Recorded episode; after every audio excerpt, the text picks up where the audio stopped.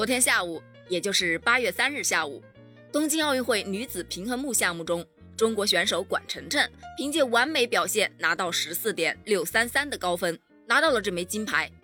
另一名选手唐熙静拿到银牌。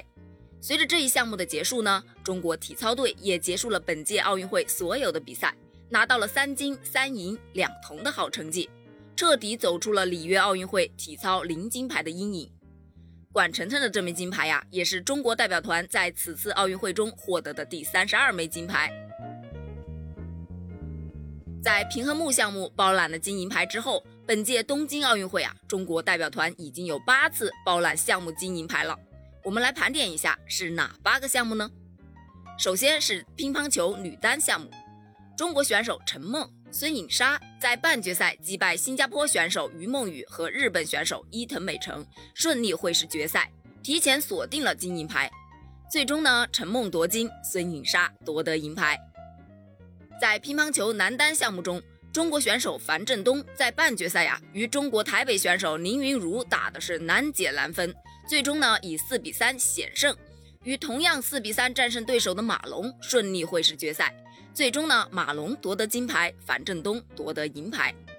羽毛球混双项目中，郑思维黄雅琼组合与王懿律黄东萍组合也是在半决赛啊击败对手会师决赛。最终呢，王懿律黄东萍组合以二比一战胜郑思维黄雅琼组合，拿到了金牌。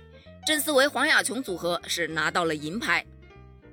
在跳水女单三米板项目中，中国选手施廷懋以近乎完美的表现夺得了冠军，这也是中国呀在该项目上的九连冠，意义非凡呐。而跟施廷懋搭档一起夺得女子双人三米板冠军的王涵夺得了该项目的银牌。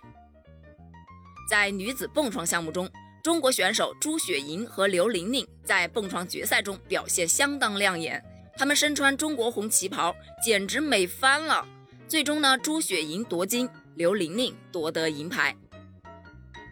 在跳水男单三米板项目中，中国选手谢思义以五百五十八点七五的高分摘得了金牌，王宗源以五百三十四点九分摘得银牌。